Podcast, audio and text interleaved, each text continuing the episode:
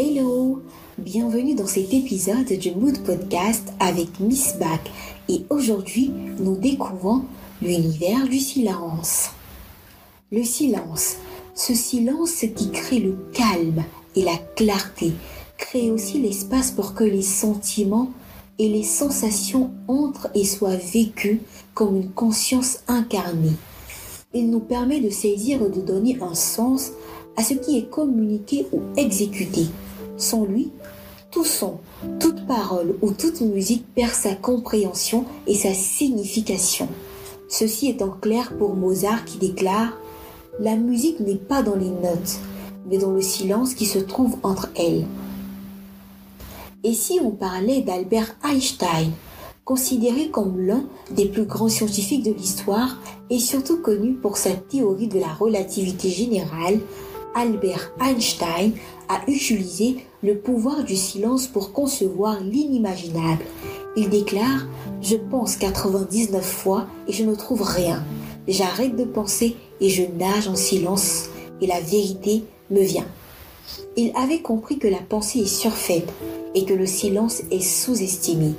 Le silence est un antidote pour tout esprit surchargé. Eh bien, être impatient sache que le pouvoir du silence va bien au-delà de la richesse. Et comme Thomas Merton l'a mentionné dans son livre The Silent Life, tous les hommes ne sont pas appelés à être des ermites, mais tous ont besoin d'assez de silence et de solitude dans leur vie pour permettre à la voix intérieure profonde de leur véritable être d'être entendue au moins occasionnellement.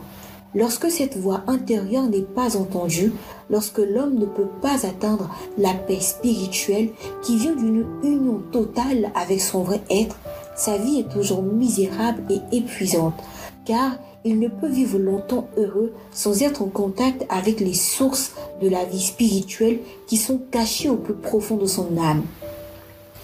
Si l'homme est constamment exilé de sa propre maison, exclu de sa propre solitude spirituelle, il cesse d'être une vraie personne.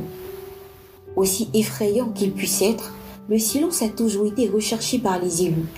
Il y a des siècles passés, le prophète de l'islam, Muhammad, paix et salut de Dieu sur lui, recevait les premières révélations du Coran dans la grotte silencieuse de Hira. Bien avant ce jour, Muhammad, paix et salut de Dieu sur lui, effectua de nombreuses retraites spirituelles dans cette grotte, loin des vices des Mécois de l'époque. Durant ses retraites, il contemplait les étoiles en se questionnant à propos de la source de la création jusqu'au jour où descendit l'ange Gabriel, paix sur lui, qui lui enseigna les premiers versets du Coran. Certains d'entre nous ont peur de se retrouver seuls, dans un endroit calme et silencieux. D'autres ne supportent pas un instant passé dans l'inconnu. Ce silence qu'on a tendance à fuir semble être le pilier de toute réussite. C'était Good Podcast avec Miss Back dans l'être et son silence. Hello, bienvenue dans cet épisode du Mood Podcast. Je suis Miss Back et aujourd'hui nous parlons désir. L'ambition de la femme est-elle une prétention?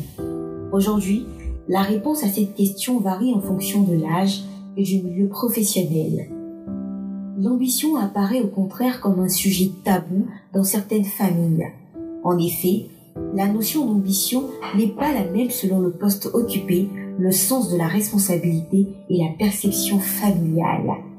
Lucie Perron parlait dans son livre Pouvoir ensemble sur la peur de succomber à l'ambition. Elle assimilait cette approche à une peur d'être jugée vaniteuse ou arrogante, la peur d'être mal vue dans son milieu de travail, la peur d'être une mauvaise mère ou épouse. Le discrédit jeté sur le choix de carrière et de responsabilité familiale constitue généralement le principal frein à leur désir. Brigitte Lapompe, également auteure de Pourquoi les femmes gagnent-elles moins que les hommes et coach de cadres dirigeants, explique que contrairement à un homme, une femme qui veut être présidente ou chef d'entreprise sera considérée comme prétentieuse. Pour quelles raisons hommes et femmes se conforment à ce qu'on attend d'eux? Il est aussi important d'aller bien au-delà de l'idéal et de briser certains codes, non pas pour nuire, mais pour apporter une touche différente à la routine est bien plus constructive que jamais. Bien au-delà de l'image que donnent les femmes ambitieuses aux hommes, il est important de montrer que l'ambition est un bienfait pour elles. Se surpasser, se développer, se cultiver, se sentir brillante, gérer, conseiller et bien plus encore satisfait aussi leur parcours de vie. Chefs d'entreprise, femmes au foyer, étudiantes, cadres, ouvrières sont toutes capables de tenir des tâches car l'ambition est aussi une motivation. Il prouve que la notion de réussite professionnelle est ancrée chez l'homme mais aussi chez la femme. En 2010, une étude menée par l'Institut français d'opinion publique avait révélé que 44% des femmes âgées de 25 à 29 ans préféraient une vie de femme au foyer et que celles nées entre les années 1980 et 1995 ne voulaient pas suivre le même chemin carriériste que leurs aînés.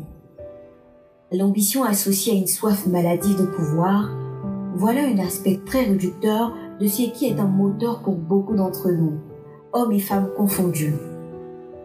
Nous avons beau le penser très fort, nous, les femmes, osons peu affirmer en toute simplicité que nous souhaitons conduire nos vies comme nos carrières avec un désir ardent de réussite. C'était Mood Podcast avec Miss Back dans Désir d'elle.